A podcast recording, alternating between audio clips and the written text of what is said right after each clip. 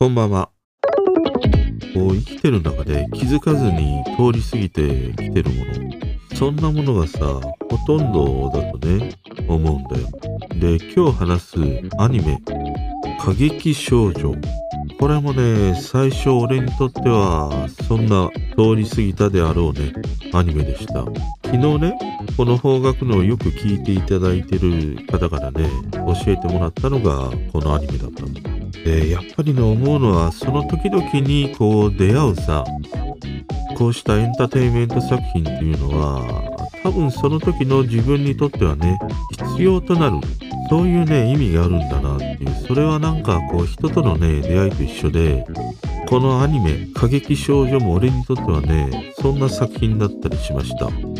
ということで今日はねこのアニメのこう魅力そしてまあ、どういう人がね、このアニメ見ると楽しめるか。で、このアニメからね、教えられたこと。そんなね、3つについて話をしていきます。この方角のではバブル世代端っこの僕が完全テレワークで家でばかり過ごすようになり、その日その時に聞いて心震わせてくれた方角を紹介していく番組です。今日はアニメです。邦楽好きな方、またね、たまにこういうアニメ、最近東京リベンジャーズとかね、そういうものも見てたり、またドラマもね、よく見て話をしてたりするので、邦楽やドラマ、また映画ね、好きな方、ポチッと番組フォローよろしくお願いします。番組フォローしていただくと、トークがアップされると通知がいきますので、まあ大体毎日配信をしてるので、お聞き逃しがないようにね、ぜひ番組フォローよろしくお願いします。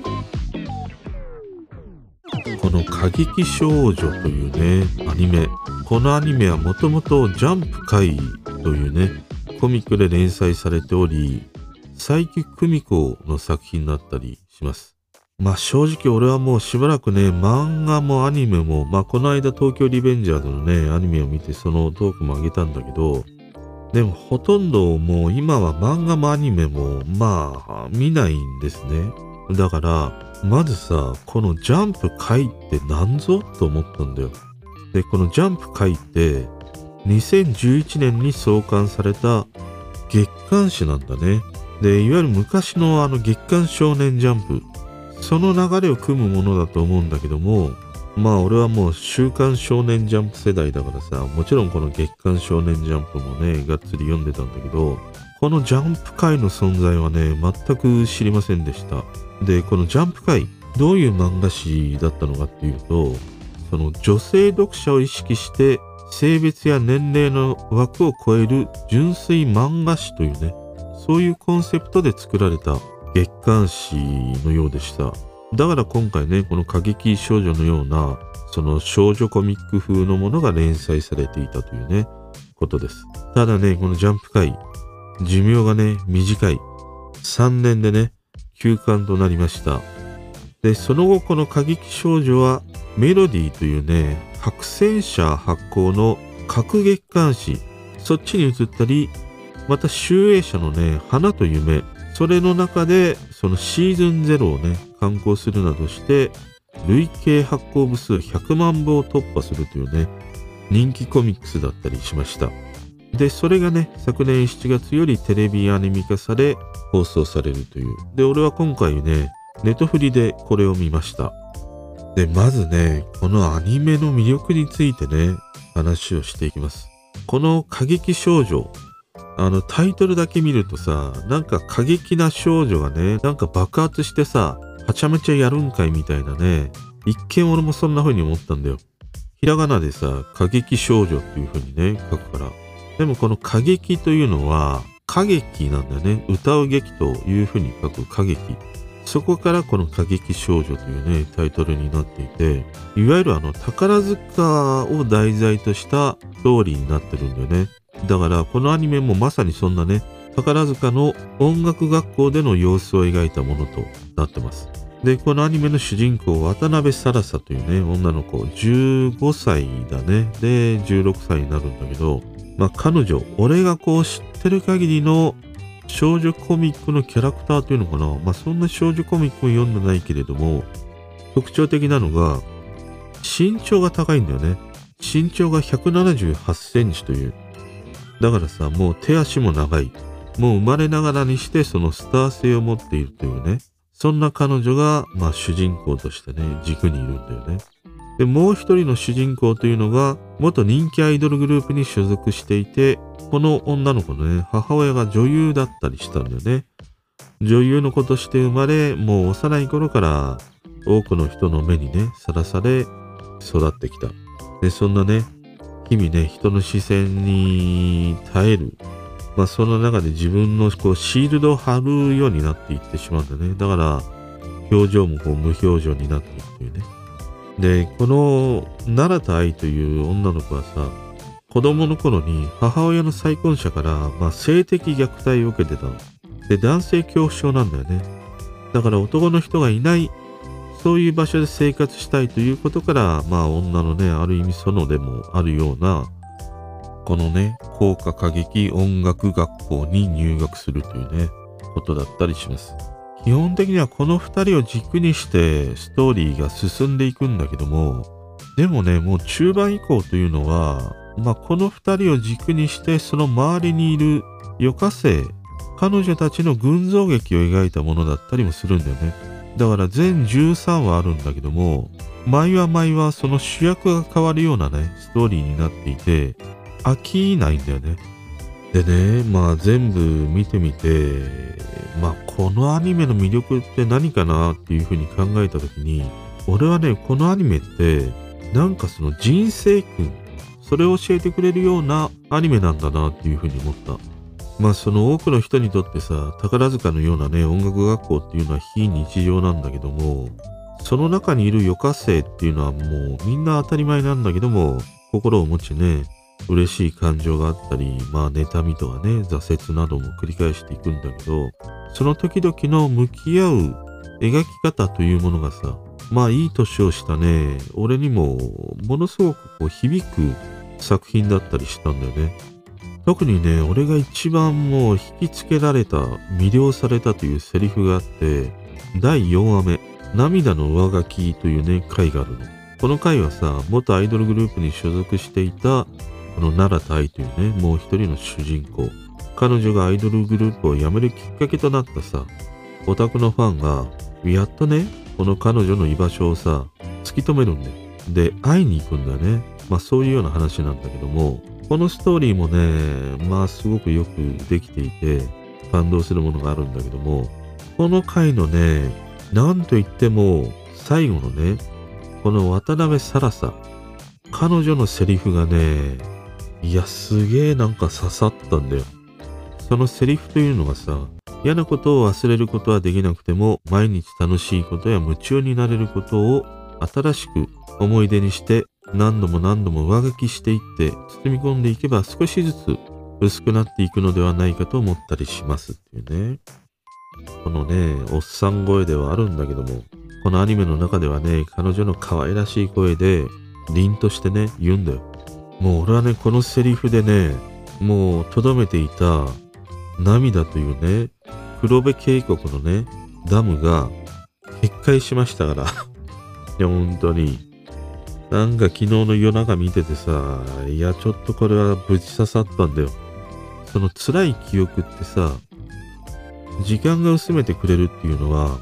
その自分自身も体感してるしね、分かってたりはしたんだけど、でもその毎日楽しいことや夢中になれることを新しく思い出にして何度も何度も上書きしていってっていう、この上書きしていくっていうね、発想が俺にはなかったんだよね。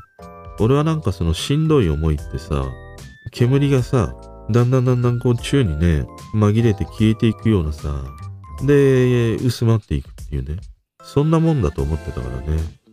だからこの上書きしていくっていうね、感覚がなかったんだよ。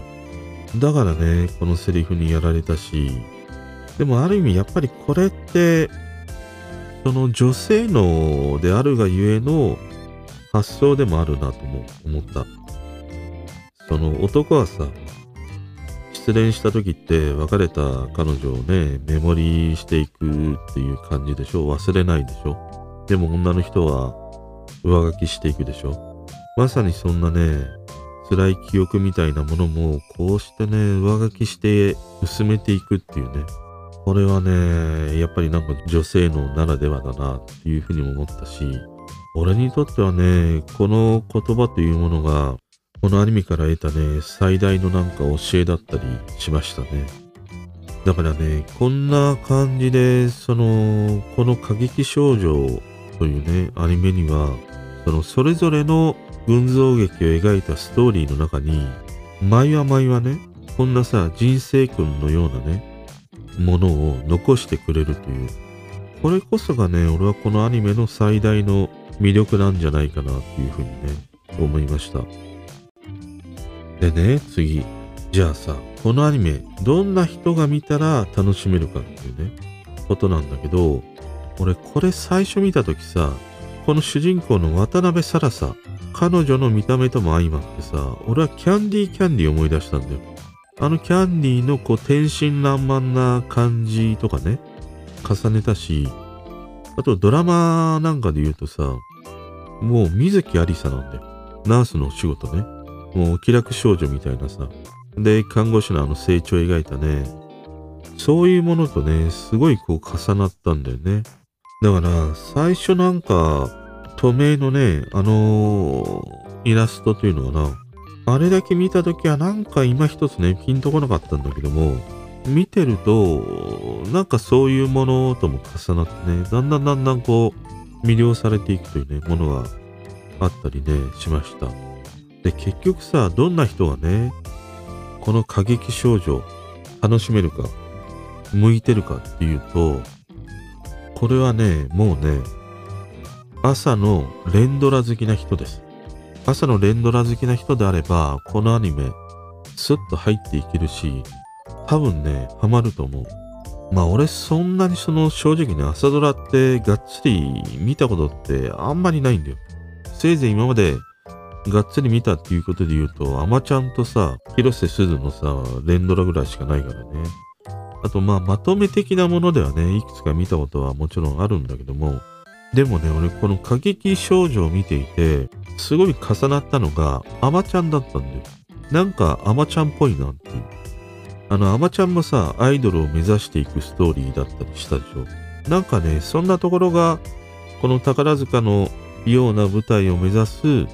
このストーリーとね、重なったんじゃないかなっていうふうにも思ったんだけども、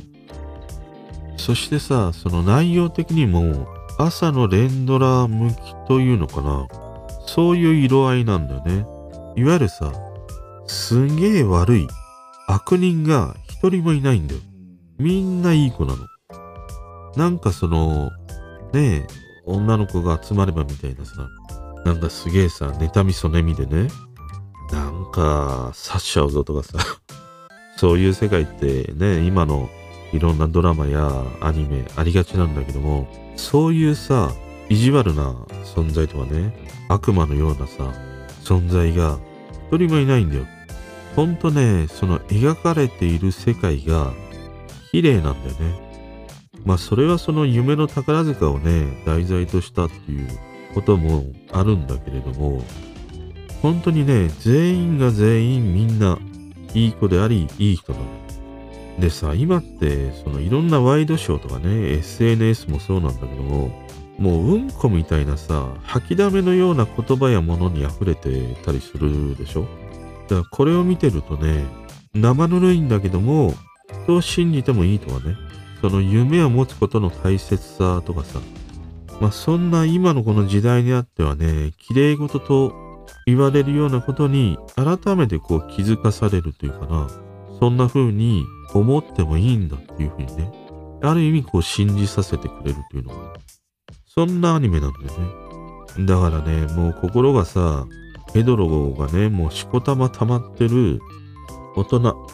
そんなね、ヘドロにまみれた大人こそ、このね、アニメを見るといいんじゃないかなと思う。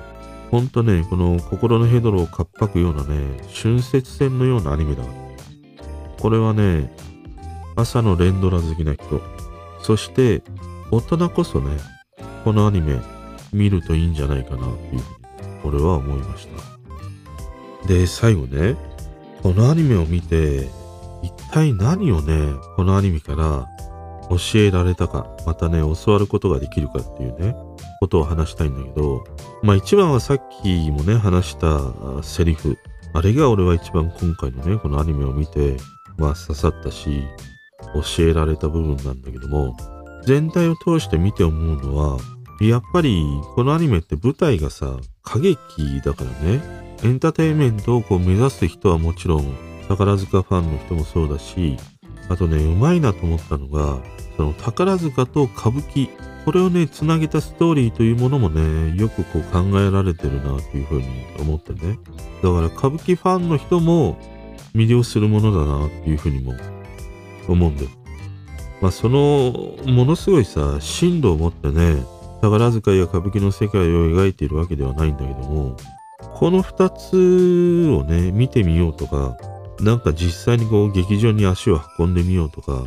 もう少しね、掘り下げて知りたいなって思う、そんなね、きっかけになるアニメだなっていうふうには思ったね。でね、このアニメから教えられたことで言うと、まあ舞台やね、歌手、まあすべてのエンターテインメント。で、もっとね、その、まあミクロ的なもので言うと、SNS とかで自らね、発信して、まあある意味こう人気者になりたいとかね、注目を浴びたいと思っている人。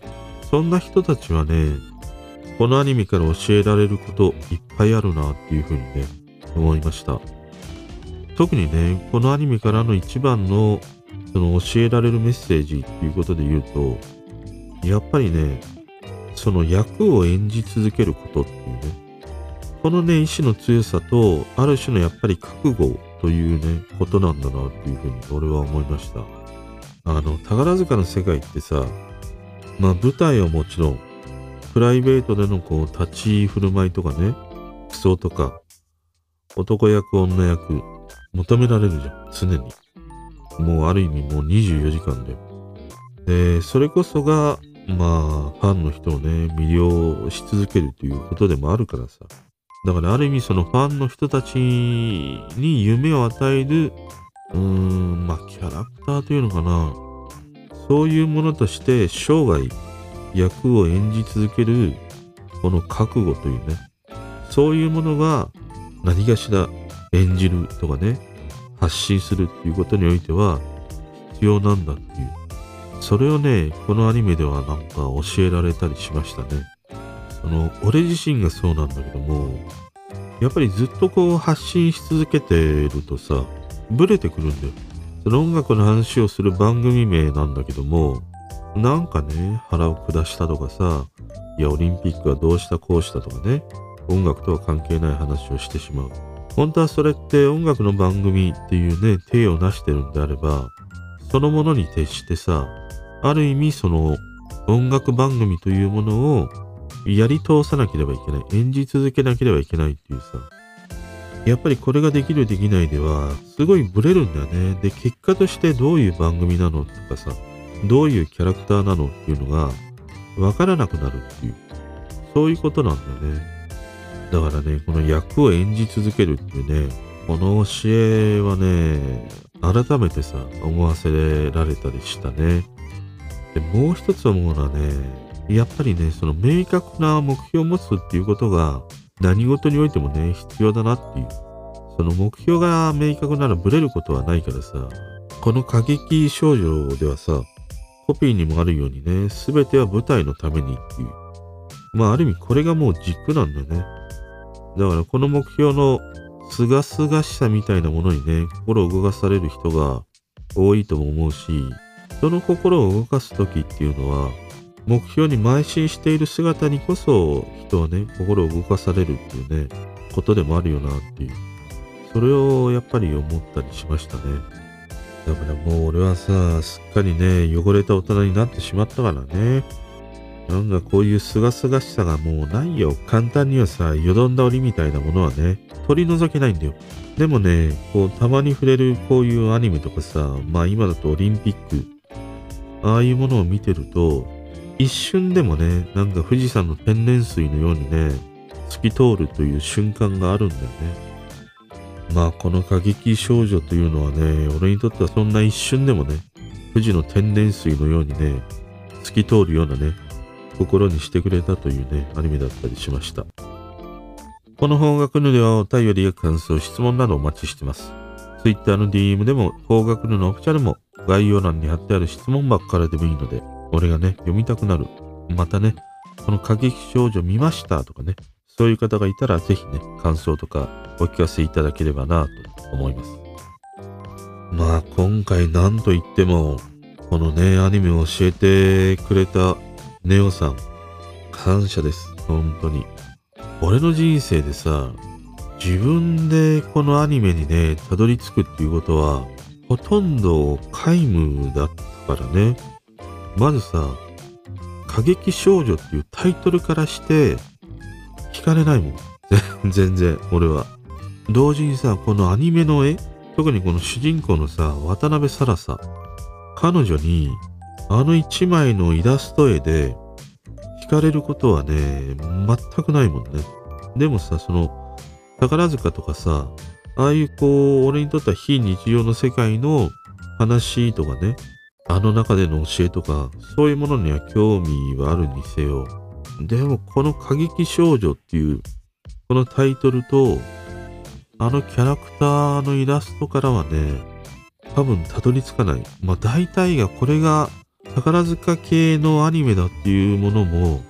このタイトルとあのキャラクターからはね、あんまりイメージできないもんね。一見ではね。だからなかなかこう広がりを見せないっていうこともあるのかもしれないなとも思うね。その、ある種のその分かりやすさとか、ものすごいこうフックとなるものが、このタイトルや、ああいうそのキャラクターみたいなもの、そこからはなかなかこう引き出されてないんじゃないかなっていうふうに思ったね。だからこそね、こうして教えていただいたっていうのはね、本当にありがたい。で、このネオさんもさ、ツイッターの中で、いや、一気見しちゃいましたっていう風にツイートしてたんだけど、いや、またなんか新たなものにハマったんだなぐらいにしか正直思ってなくてさ。でもね、教えていただいて見てみると、俺もね、昨日の夜からさ、もう一気見だよ。これも結局20分ぐらいなんだよ、実質1話って。で、13話だから、まあ実質260分だから、まあ4時間とかそれぐらいのものだからね。あの、東京リベンジャーズ同様に、あっという間にさ、全話見れるっていうね、ものだったりもするからね。だからね、この俺みたいにさ、なかなかこの過激少女っていうアニメにたどり着けない人に、なんかね、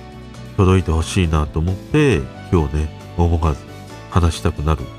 それぐらいね、魅了されたアニメだったりしたんで、ぜひね、見てみてください。あの、1話目でもいいからね、1話目見て、んちょっと無理だなと思ったら、まあそれはそれでね、自分に合わないということなんだけど、もしね、1話見て、いや、もうちょい見てみようかなと思ったら、